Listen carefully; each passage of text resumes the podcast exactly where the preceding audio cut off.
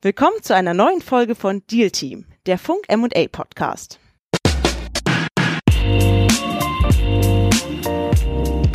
Ein herzliches Willkommen zur zweiten Folge von Deal Team, dem Podcast rund um das Thema M&A und Transaktionsversicherung. Mein Name ist Jan Wehkamp und neben mir sitzt wie immer mein Kollege Benedikt Prinzenberg. Ja, hallo zusammen. Und Jan, ich glaube, wir können uns an der Stelle auch direkt für das ganze positive Feedback bedanken, das wir für die erste Folge bekommen haben. Lasst uns weiterhin auch gerne auf den äh, sozialen Netzwerken weiterhin Feedback zukommen. Äh, da würden wir uns sehr darüber freuen. Wir wollen uns heute im Wesentlichen mit zwei Themen beschäftigen. Zum einen werden wir uns mit der Frage beschäftigen, was eigentlich ein Assekurateur ist und worin die Unterschiede zu einem klassischen Versicherer bestehen. Zum anderen wollen wir uns mit dem Thema Immobilientransaktionen auseinandersetzen und gemeinsam herausarbeiten, welche Risiken typischerweise bei einem Immobiliendeal abgesichert werden können und was die besonderen Herausforderungen dabei sind. Unsere heutigen Gäste sind beide seit vielen Jahren in der Transaktions- und auch Versicherungsbranche aktiv. Neben uns sitzt die Gründerin des Assekurateurs Amaniki in Frankfurt, gemeinsam mit ihrem Senior Underwriter und Immobilientransaktionsexperten. Wir freuen uns sehr, heute bei Ihnen in Frankfurt sein zu dürfen und begrüßen herzlich Niki Demibilek und Pitt Wadenbach. Schön, dass ihr dabei seid. Hallo, wir freuen uns auch. Danke. Ja, vielen Dank für die schöne Gelegenheit. Ja, Niki, du warst äh, zunächst zehn Jahre als Rechtsanwältin tätig und warst auch im Investmentbanking äh, tätig bevor du dann äh, den Schritt in die Versicherungsbranche gewagt hast. Ähm, du hast dann auch sechs Jahre als M&A Underwriterin gearbeitet und du hast die Transaktionsversicherungsbranche in Deutschland von den Kindesschuhen an begleitet. Du hast sie in der jüngsten Phase erlebt. Was hat dich damals zu dem Wechsel bewogen von der klassischen Rechtsanwaltstätigkeit hin, ja, in die Versicherungs-, in die Transaktionsversicherungsbranche? Damals, wie du sagtest, ähm, war diese Branche noch in den Kinderschuhen. Und ich muss rückblickend sagen, ich glaube, ich wusste gar nicht damals, worauf ich mich einlasse. Ich stand damals vor der schwierigen Entscheidung, bleibe ich in der Kanzlei und gehe den Partner-Track oder gehe ich in-house und habe mich in der Zeit äh, äh, versucht, eher anders zu orientieren. Und in dem Zusammenhang bin ich angesprochen worden und man hat mir diese Stelle damals angeboten. Und ähm, zu dem Zeitpunkt kannten es, wie gesagt, viele nicht und ich kannte es auch sehr, sehr wenig. Ich hatte es vorher schon einmal benutzt. Deshalb habe ich generell zugehört und äh, mir das erstmal, wie gesagt, angehört und ähm, habe mich dann auf die ersten Gespräche eingelassen und habe mich dann dazu entschi äh, entschieden, diesen Schritt zu gehen. Und äh, zu dem Zeitpunkt hatte ich allerdings keine Ahnung, dass dann die Wirtschaftskrise eintreten werden. Ähm, zu dem Zeitpunkt, als ich unterschrieben habe, war die Welt noch in Ordnung. Äh, ein paar Monate später sah die Welt ein bisschen anders aus und zu dem Zeitpunkt war das so, es gab nur einen Versicherer und einen Makler auf dem deutschen Markt zumindest oder deutschsprachigen Raum und alles andere wurde über London damals ähm, im Grunde wie heute noch, aber ganz stark durch, durch London eben dominiert oder auch äh, bestimmt. Äh, Pitt, du warst auch, äh, bevor du dann äh, zur Transaktionsversicherungsbranche gekommen bist, als, äh, als Rechtsanwalt tätig. Du bist dann auch auf der Broker-Seite tätig gewesen, bevor du dann zum Versicherer gewechselt bist. Da hast du aus beiden Bereichen natürlich äh, wahnsinnig viel Berufserfahrung jetzt mitgenommen. An welchen Stellen heute, würdest du sagen, hilft dir diese Berufserfahrung besonders? Ja, zunächst mal ähm, möchte ich sagen, dass ich das Thema M&A-Versicherung beruflich jetzt seit fünf Jahren bekleide. Davor ähm, war ich 15 äh, Jahre lang selbstständig in der Kanzlei und davor nochmal in-house vier Jahre. Also blicke jetzt auf über 20 Jahre Berufserfahrung zurück und ähm, beim Einstieg in die M&A-Versicherungswelt hat sicherlich ähm, die Anwaltserfahrung geholfen. Das muss man ganz klar sagen. Dann zunächst als Broker zu arbeiten, äh, war sehr interessant interessant. Ähm, Gab es einige Parallelen zur Anwaltsarbeit. Man hat es auch mit Kunden, Mandanten zu tun, deren Bedürfnisse man erfüllen muss. Und ähm, ja, dann kann ich ja äh, letztlich nur beschreiben, was bringt es mir als Underwriter vorher Broker gewesen zu sein. Und da muss ich sagen, ist das Wesentliche sicher ähm, der Umgang mit dem Kunden direkt ähm, im M&A-Versicherungsbereich. Äh, ist ja vorwiegend Maklergeschäft und äh, da geht das als Underwriter so ein bisschen unter. Das ist sicherlich äh, der Hauptunterschied. Ansonsten die Materie Story ist ja die gleiche. Niki, jetzt äh, habt ihr in diesem Jahr den vielbeachteten Start mit äh, Amaniki in Deutschland vollzogen.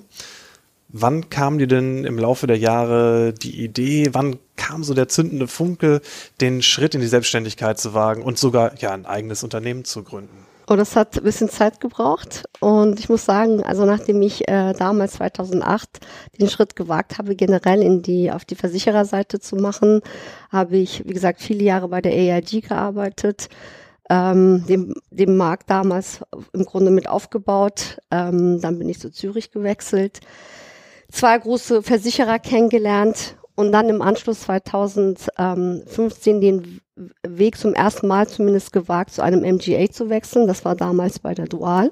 Also ein MGA ist sozusagen der englische Terminus. Genau, das ist genau. Ähm, und MGA steht für Managing General Agent und ist letztendlich übersetzt ein Assekurateur oder eine Zeichnungsstelle.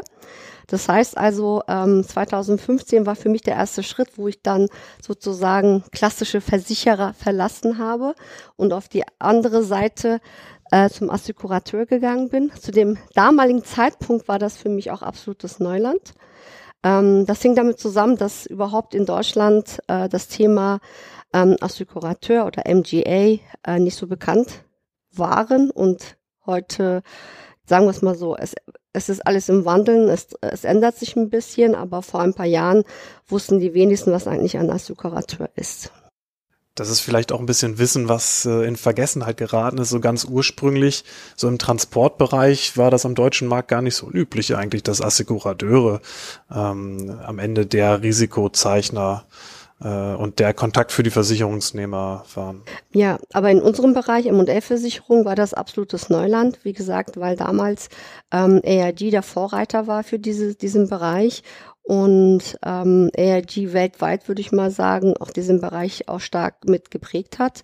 Ähm, zu dem damaligen Zeitpunkt gab es eben, wie gesagt, nur einen Versicherer und einen Makler der auf M&A spezialisiert war. Alles andere lief über London. In London ist man vertrauter mit dem Thema MGA, aber in Deutschland war das damals anders. Und für mich war das damals bei der, bei der Dual auch eine neue Erfahrung. Ähm, die Erfahrung unterscheidet sich trotzdem noch ein bisschen noch von der jetzigen Erfahrung, den nächsten Schritt zu wagen, dass man eine eigene Gesellschaft gründet. Weil damals war das zumindest so, ich habe den Bereich ähm, Dual M&A aufgebaut, ähm, aber es gab die Dual an sich schon. Das heißt also, es gab wenigstens gewisse Strukturen und ich habe den Bereich aufgebaut. Als ich dann aber letztes Jahr mich dazu entschlossen habe, selber einen Assekurateur zu gründen, sah die Welt ein bisschen anders aus. Und äh, am Anfang hatte ich auch ein bisschen kalte Füße, um ganz ehrlich zu sein. Und habe aber trotzdem mich dazu entschieden, nach vielen Jahren ähm, ja, nach mehr als zehn Jahren im Bereich M&A-Versicherung den Schritt zu wagen, doch meine eigene Gesellschaft zu gründen. Und die Beweggründe waren sicherlich, dass ich, glaube ich, an so einem Punkt in meinem Leben angekommen war. Ich habe immer für andere aufgebaut und wollte dann letztendlich mein eigenes Unternehmen aufbauen. Und ich glaube auch, dass es ähm, eine, eine Kopfentscheidung ist. Also dieser Prozess, das dauert. Man wacht nicht morgens auf und denkt, ich will einen Assekurateur gründen, sondern ich habe lange darüber nachgedacht, viele Nächte darüber geschlafen. Und letztendlich wusste ich nach der langjährigen Erfahrung, der nächste natürliche Schritt und natürlich auch die Herausforderung ist wirklich ein äh, eigenes Unternehmen zu gründen. Und das habe ich dann, äh, das habe ich dann auch gemacht. Niki, was macht für dich den, den Reiz des beruflichen Alltags in dem Bereich aus? Also wenn du jetzt jemandem von deinem beruflichen Alltag erzählst, der den Bereich nicht kennt, wie würdest du dem vorschwärmen davon? Was äh, fasziniert dich am Bereich Transaktionsversicherung? Kannst du das zusammenfassen? Ja, ich glaube, die Faszination für M&A ist, glaube ich, das Schlagwort. Also ich habe, ich mache, habe auch entsprechend auch mehr als 20 Jahre M&A-Erfahrung und mehr als die Hälfte dem auf der M&A-Versicherung äh, Seite. Und ich glaube, die Faszination des Jobs ist, ich bin an so einem Punkt in meinem Leben angekommen. Ich habe angefangen als Anwältin dann wurde ich Underwriterin, das ist ein Prozess und jetzt bin ich Unternehmerin. Also das ist eine Entwicklung und man hat mich vor vielen Jahren zum ersten Mal gefragt, ob ich den Schritt wagen würde. Damals war ich noch nicht so weit. Äh, letztes Jahr war dann war es dann soweit und die Faszination liegt wirklich darin, dass man wirklich ähm, sehr unternehmerisch denken muss. Man muss vieles kombinieren. Man, ich kombiniere meine Erfahrung aus dem juristischen, ich kombiniere meine Erfahrung aus dem Underwriting und dazu kommen noch Managementaufgaben und umzudenken. Ein Assekurateur muss anders rechnen und auch anders planen als ein Versicherer. Wie gesagt, dadurch, dass ich von Haus aus eher Juristin bin, war das sicherlich eine Entwicklung und ich habe viel dazugelernt über die Jahre und habe diesen Schritt gewagt. Es war eine Herausforderung und es ist immer noch eine Herausforderung auf jeden das Fall. glaube ich. Ja, vielleicht steigen wir an der Stelle nochmal äh, so ein bisschen ein. Finde ich nämlich, finde ich mich ganz interessant. Also ein Unternehmen gründen ist ja das eine. Aber einen Assekurateur gründen heißt ja auch gleichzeitig, dass ich Kapitalgeber mir suchen muss, äh, jemand in dessen Namen und in dessen Vollmacht ich zeichnen kann. Äh, vielleicht kannst du, Niki, uns ein bisschen näher beschreiben, wie gründet man einen Assekurateur, Beginn von, von der Idee bis zur Umsetzung und äh, bis man sozusagen auch das passende Setup am Ende komplett hat. Absolut. Also ich glaube, alles fängt an mit der mit der Idee. Also man muss, wie gesagt, äh, diesen Willen haben und diese Entscheidung getroffen haben und dann setzt man sich hin und schreibt als erstes einen Businessplan. Das ist die erste Herausforderung. Ähm, als Jurist dann den ersten Businessplan zusammenzustellen und äh, den auf der einen Seite so anzufertigen, dass er für die Investoren eben tauglich ist, gleichzeitig aber auch für die Kapazitätengeber. Hier habe ich mich hingesetzt, habe einen Businessplan auf die Beine gestellt, habe mir Gedanken gemacht, wen ich als Investoren gewinnen konnte oder könnte und ähm, gleichzeitig ähm, habe ich mich ja auf, der, auf die Suche gemacht nach einem Makler, der mir dabei hilft, die Kapazitäten zu finden. Diese Kapazitäten sind hauptsächlich auf dem englischen Markt. Dann hatte ich damals die große Herausforderung, dass dann Brexit kurz vor der Tür stand. Ich musste mir also Gedanken machen, wie, wie gehe ich mit der Situation um und wie kann ich mich schon mal vorbereiten. Das führte dann letztendlich dazu, dass ich auf jeden Fall sicherstellen musste, dass ich auf jeden Fall europäische oder kontinentaleuropäische Kapazitätengeber finde, die mich bei der ganzen Sache unterstützen. Das war also schon, glaube ich, einer der großen Herausforderungen, Kapazitäten in einem Markt zu finden, der stark umkämpft ist. Es ist so, dass viele Kapazitätengeber bei vielen verschiedenen MGAs oder Assekurateuren involviert sind. Und letztes Jahr oder seit, seit anderthalb Jahren steigt die Anzahl der auch M&A MGAs auf dem englischen Markt. Das heißt also, ähm, ich musste Kapazitätengeber finden und ich glaube, das war auch einer der schwierigsten, auch der, der einer der größten Herausforderungen, die richtigen Kapazitätengeber zu finden. Wie gesagt, es mussten europäische Kapazitäten sein, dann mussten es namhafte Kapazitäten sein, also namhaft in dem Sinne von, ähm, von dem Rating. Als Assekurateur hat man nicht ein eigenes Rating, sondern es steht und fällt alles mit dem Rating der Kapazitätengeber. Und wenn ich von Kapazitätengeber spreche, dann, dann spreche ich hier von, äh, von großen Versicherern, die das Geschäft nicht selber, sondern eben ihre Kapazitäten an, an uns, an MGAs weitergeben.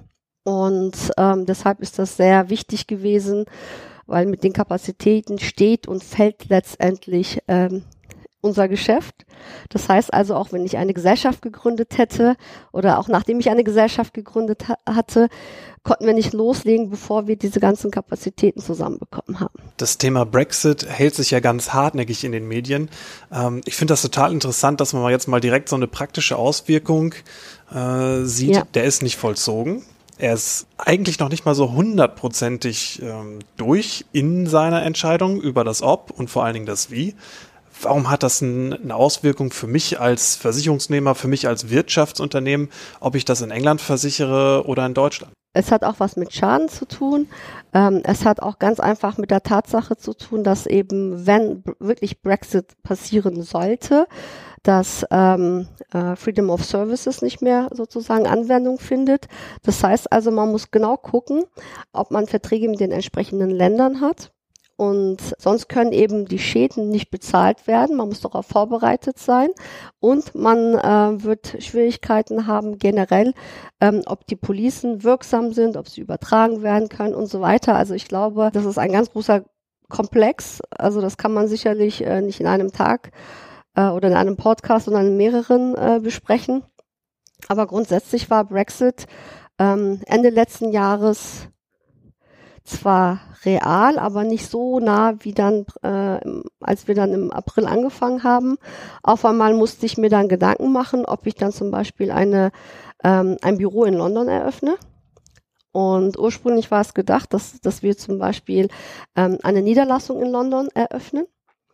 Ähm, ich musste dann aber umdenken und musste dann letztendlich eine Tochtergesellschaft in London gründen, um vorbereitet zu sein, falls Brexit oder Hard Brexit vor allem eintritt, ähm, dass wir dann sozusagen aus beiden, also sowohl aus Kontinentaleuropa als auch aus London herauszeichnen können um sozusagen, wenn diese Dienstleistungsfreiheit irgendwann denn dann nicht mehr bestehen sollte, um da für den Fall der Fälle gewappnet zu sein und eben zum Beispiel auch ja, eine Schadenzahlung ganz schlicht und einfach genau, also leisten und auszahlen. Es hängt auch mit regulatorischen Dingen zusammen. Compliance. Wir hatten dann schon Schwierigkeiten mit den äh, Tobas. Tobas sind letztendlich die Verträge, die man als ähm, Zeichnungsstelle mit den entsprechenden Maklern, und ihr seid ja Makler, ihr kennt das Thema, abschließen muss. Da muss dann die Gesellschaft drin stehen und so weiter. Und da mussten wir uns schon mal umstellen und mussten dann letztendlich, oder wir machen Verträge jeweils für die GmbH und, als, und auch für die Limited.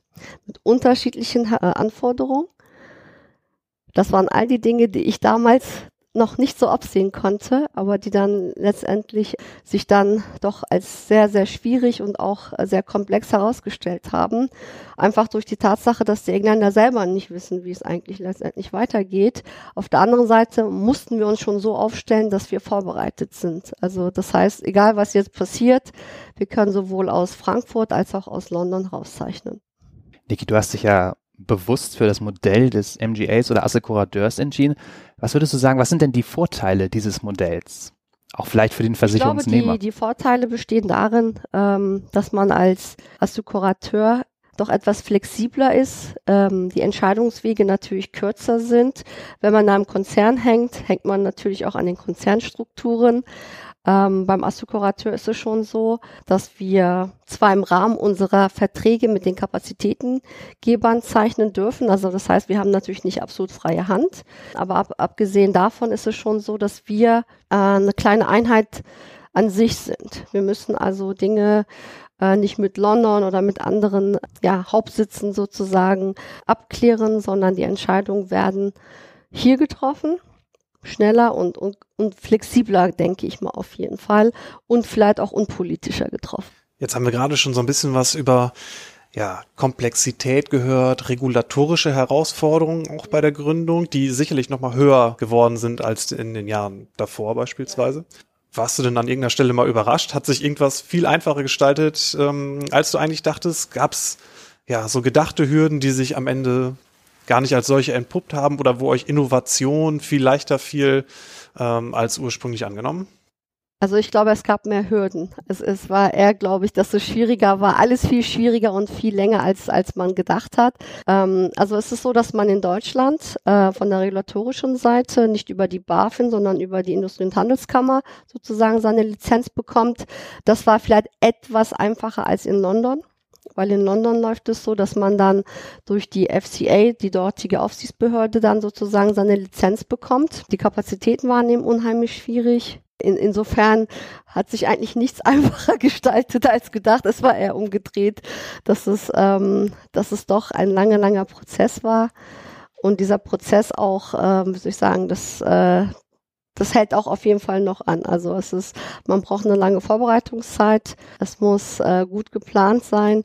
Und auch wenn es gut geplant ist, gibt es immer wieder neue Dinge oder Dinge, die sich dann anders entwickeln, wie der Brexit, wo man einfach äh, nur reagieren kann und nicht planen kann letztendlich. Ja, Niki, vielen Dank für die Ausführungen. Jan und ich haben im Vorfeld eben festgestellt, dass es zu dieser Thematik, wie gründet man einen Assekurateur, was sind die entscheidenden Schritte, wie sieht der Prozess aus, eben kaum Informationen gibt. Von daher war es jetzt sehr schön, das von dir aus erster Hand zu hören. Vielen Dank dafür. Und damit würden wir auch dann den ersten Teil unserer Doppelfolge beenden wollen. Im zweiten Teil unseres Interviews geht es dann um das Thema Immobilientransaktionen und welchen Einfluss W&I-Versicherungen in den vergangenen Jahren auf diesen Bereich genommen haben. Und wir sprechen mit Pitt Wadenbach. Bis dahin würde ich sagen, machen wir den Laden dicht und freuen uns auf den zweiten Teil in zwei Wochen. Ja, Benny, schon haben wir die zweite Folge von unserem Podcast hier im Kasten. Wahnsinn. Wieder brandheißes Thema. Die Anzahl von Assekurateuren und, und ja, frisch und neu gegründeten Gesellschaften äh, steigt. Ein ja, großer Vorteil, das hat man, finde ich, heute ähm, auch wieder herausgehört, ist, dass man eben so Spezial- und Nischenprodukte eben wie bei dem Bereich äh, Transaktionen sehr, sehr flexibel und eigenständig gestalten kann. Äh, und das ja Sachen sind, die die große Versicherer äh, mit ihren Einheiten einfach nicht mehr abbilden können. Ja, und genau wie du sagst, die Anzahl der Anbieter, der Assekurateure in dem Bereich steigt eben in letzter Zeit. Und für uns als Broker ist das natürlich keine ganz schlechte Entwicklung, denn mit der Zahl der Anbieter steigt eben auch die Bandbreite der Deckung für Risiken, die wir sehen. Von daher für uns und unsere Kunden sicherlich eine positive Entwicklung. In der nächsten Folge hören wir dann Pitt Wadenbach zum Thema Immobilientransaktionen. Ja, und Benny, wir sehen uns dann. Auf jeden Fall. Ich freue mich drauf. Liebe Zuhörerinnen, liebe Zuhörer, machen Sie es gut und bis zum nächsten Mal.